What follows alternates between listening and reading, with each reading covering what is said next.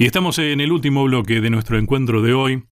Te decía recién Sebastián, ¿y nosotros dentro de qué grupo estamos? Porque hasta ahora hemos hablado de los israelitas, los judíos, eh, desde el comienzo, ¿no? Desde Adán y Eva en adelante, o antes de eso, desde la entrada del pecado inclusive.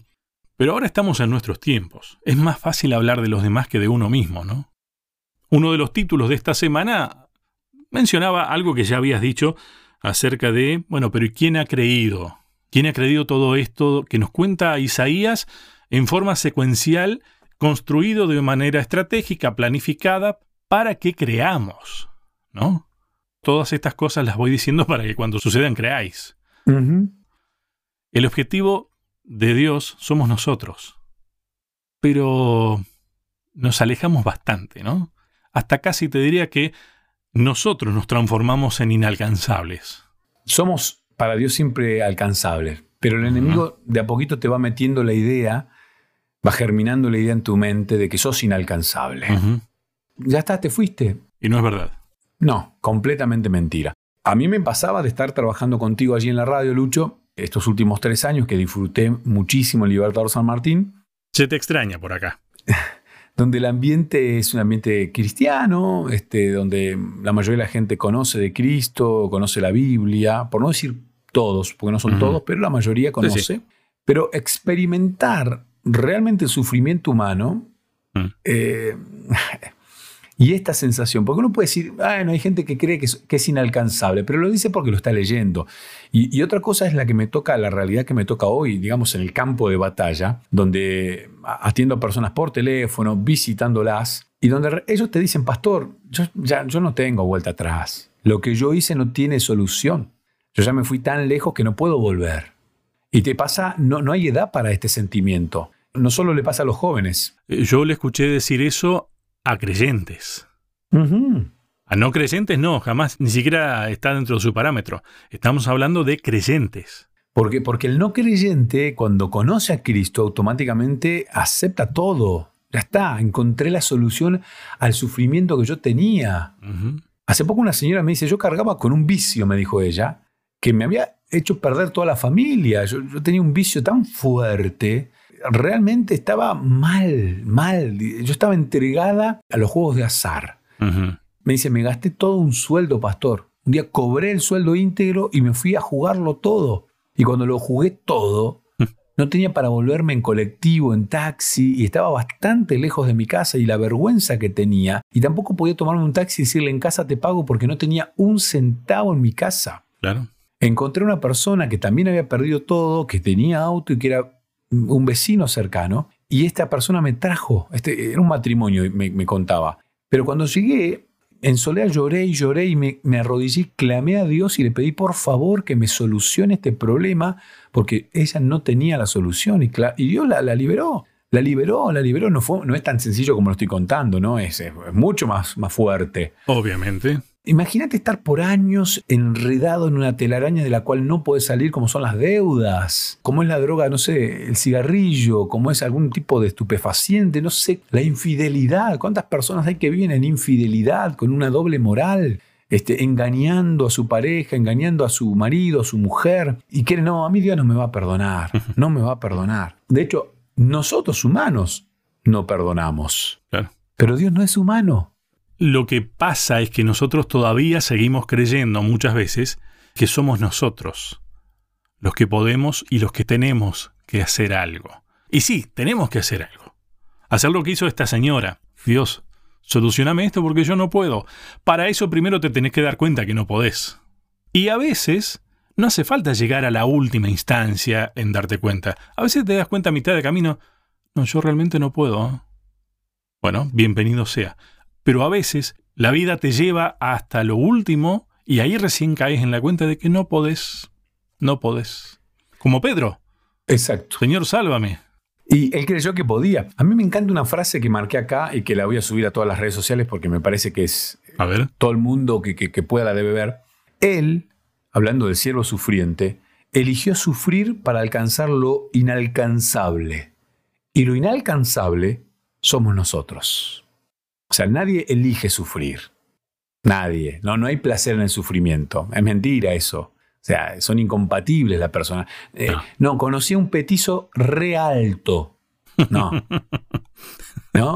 Este, no, no, no. Conocí un feo re lindo. No. Y no. No hay. Entonces, hay palabras que son totalmente opuestas y acá el sufrimiento nunca, o sea, hay gente que dice, no, yo, el sufrimiento me produce placer. No, no, son palabras antagónicas, no, no, no, no puede el sufrimiento. El único antagonismo que tiene validez acá es que conocí a un rey que se hizo siervo. Eso sí, eso en nuestra mente humana no, no, no, no cabe, no entra.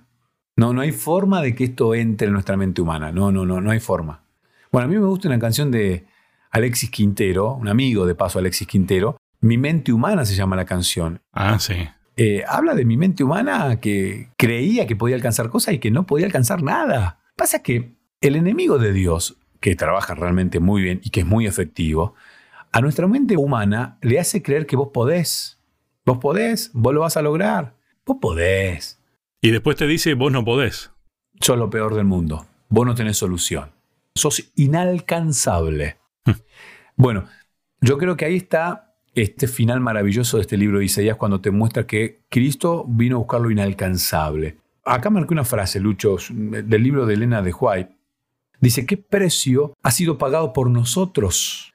Contemplad la cruz y la víctima levantada sobre ella. Mirad aquellas manos taladradas por los crueles clavos. Mirad sus pies asegurados por largos clavos al madero. Cristo cargó nuestros pecados en su propio cuerpo. Ese sufrimiento, esa agonía, es el precio de nuestra redención. Y Gálatas capítulo 3 versículo 13 dice, Cristo nos redimió de la maldición de la ley hecha por nosotros maldición. Y el propio apóstol Pablo escribiéndole, en este caso no a los de Galacia, sino a los de Corinto, segunda carta de Corintios 5, 21, dice, al que no conoció pecado, por nosotros lo hizo pecado, para que nosotros fuésemos hechos justicia de Dios en él.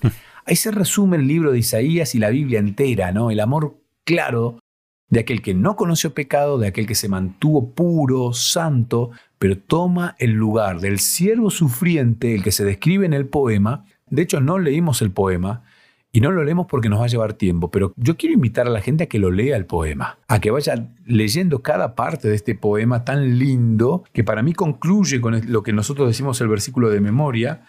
Dice, mas él, herido fue por nuestras rebeliones, molido por nuestros pecados, el castigo de nuestra paz fue sobre él y por su llaga fuimos nosotros curados. Eso creo que es el centro de este bellísimo poema.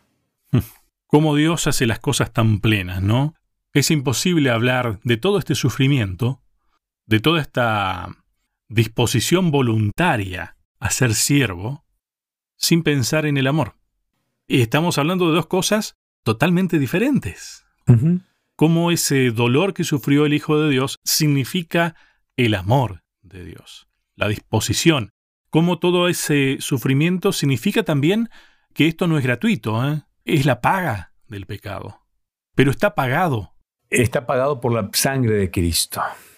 No, este, muchas veces con Lucho hablamos sobre la musicalización del programa. Aquí hay varias canciones que hablan del poder de la sangre de Cristo y creo que aquí está el centro de esta semana, ¿no? Cristo en la cruz, sufriendo como siervo, como rey también, ¿eh?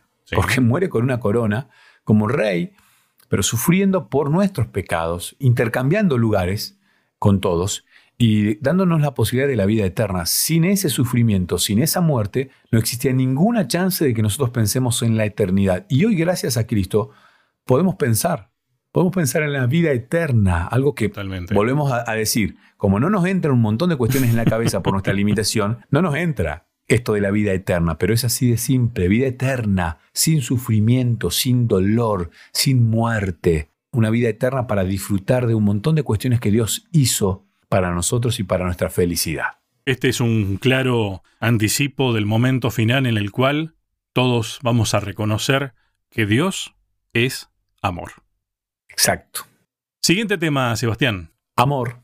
Ese es el tema de la semana que viene. ¿eh? Amor a cambio. Así es el título, Amor a cambio, pero vamos a estar hablando de lo que dijiste vos, Lucho, Dios es amor. Vamos a hablar de amor. Un fuerte abrazo, Sebastián, y muchas gracias. No, de nada. Hasta la próxima semana. A cada uno de ustedes, muchas gracias y hasta un próximo encuentro. ¿Querés que hablemos un poco más de estos temas? Me encontrás en las redes sociales, en Facebook como Sebastián Martínez, en Instagram como Pastor Sebastián Martínez. Te espero.